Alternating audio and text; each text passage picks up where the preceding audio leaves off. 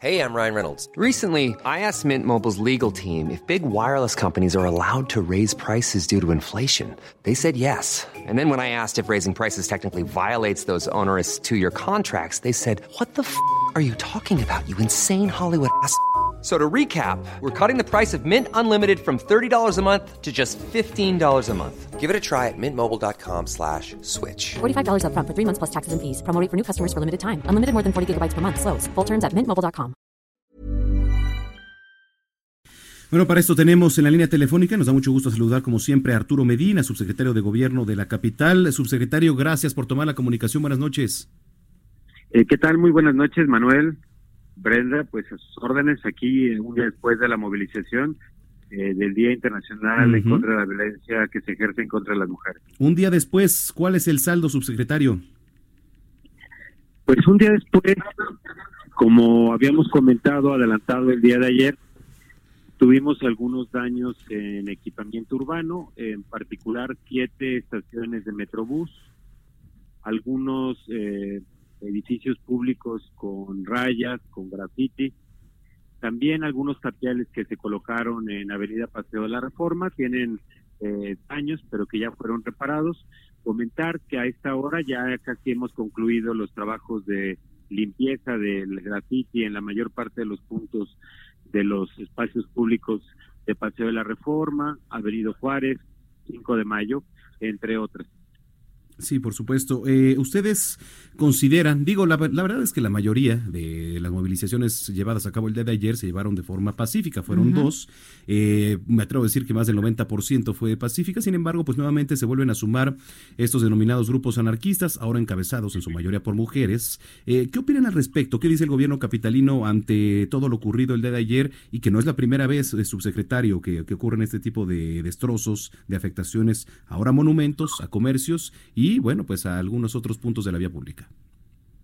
Eh, sí, la, la pregunta que haces es muy pertinente. Justamente sirve para aclarar que la mayor parte de las personas que participaron el día de ayer en la movilización, las mujeres que acudieron, más del 90%, yo diría el 98%, lo hicieron de manera adecuada, eh, respetando a terceras personas y a quienes transcurrieron en la movilización y fue un pequeño grupo el que fue a la acción directa, eh, dañando algunos espacios públicos, eh, decíamos como los tapiales o el metrobús, y en ese sentido vale la pena destacar que la marcha de ayer es totalmente legítima, que las demandas de las mujeres que se manifestaron eh, las comparte el gobierno de la ciudad, son demandas que todos acompañamos, que las mujeres vivan una vida libre de violencia, y erradicar toda forma y modalidad de violencia, pues debe ser una aspiración de toda ciudad,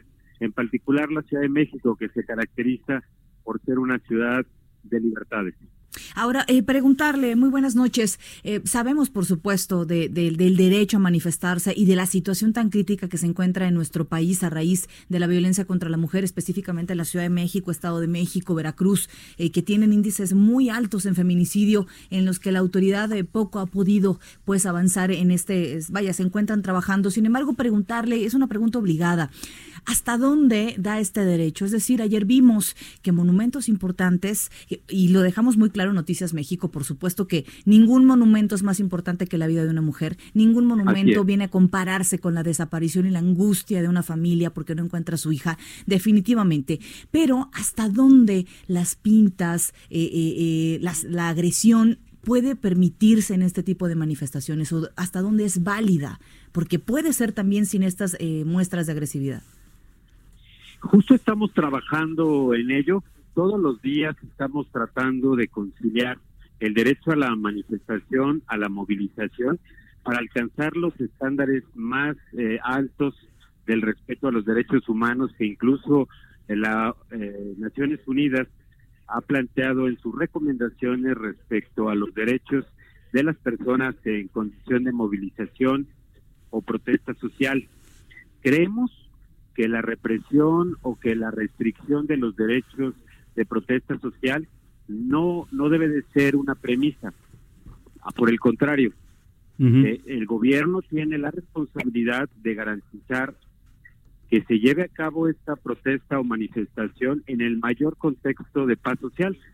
Y es por eso que el día de ayer intervinieron casi dos mil mujeres por la paz, que son servidoras públicas y funcionarias que estuvieron eh, al lado de las manifestantes eh, y también participaron un número importante de mujeres eh, elementos de la Secretaría de Seguridad Ciudadana, cuyo objetivo era contener en el último de los casos eh, para garantizar la paz de quienes acudieron.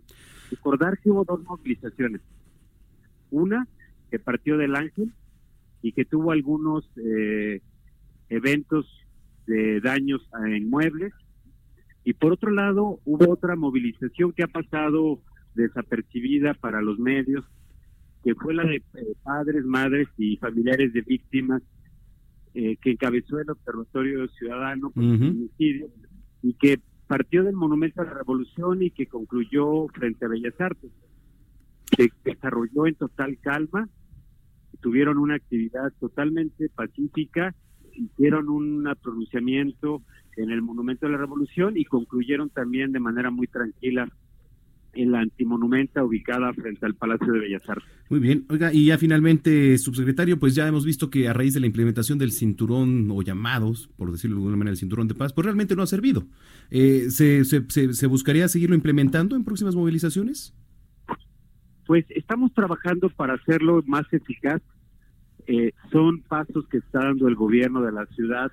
Es un mensaje de paz, es un mensaje de la posición eh, política del gobierno frente al derecho a la protesta social. y en ese sentido, pues vamos a seguirlo afinando. Muy bien, pues vamos a estar pendientes. Gracias, subsecretario. Gracias. Les agradezco a ustedes, muchas gracias. Es Arturo Medina, subsecretario de Gobierno de la capital, 8 con 20. If you thought the only way to get a more defined jawline with natural looking results was through surgery, think again. Juvederm Volux XC is a non surgical injectable gel filler that improves moderate to severe loss of jawline definition and can help you achieve natural looking results with little downtime. Even better, this improved definition lasts up to one year with optimal treatment. No maintenance required. Improve jawline definition for a smooth, sculpted look with Juvederm Volux XC. For important safety information and to find a licensed specialist, visit juvederm.com. That's J U V E D E R M.com. Not for people with severe allergic reactions, allergies to lidocaine, or the proteins used in Juvederm. Common side effects include injection site redness, swelling, pain, tenderness, firmness, lumps, bumps, bruising, discoloration, or itching. There's a risk of unintentional injection into a blood vessel, which can cause vision abnormalities, blindness, stroke, temporary scabs, or scarring. Talk to a licensed specialist specialist to find out if it's right for you.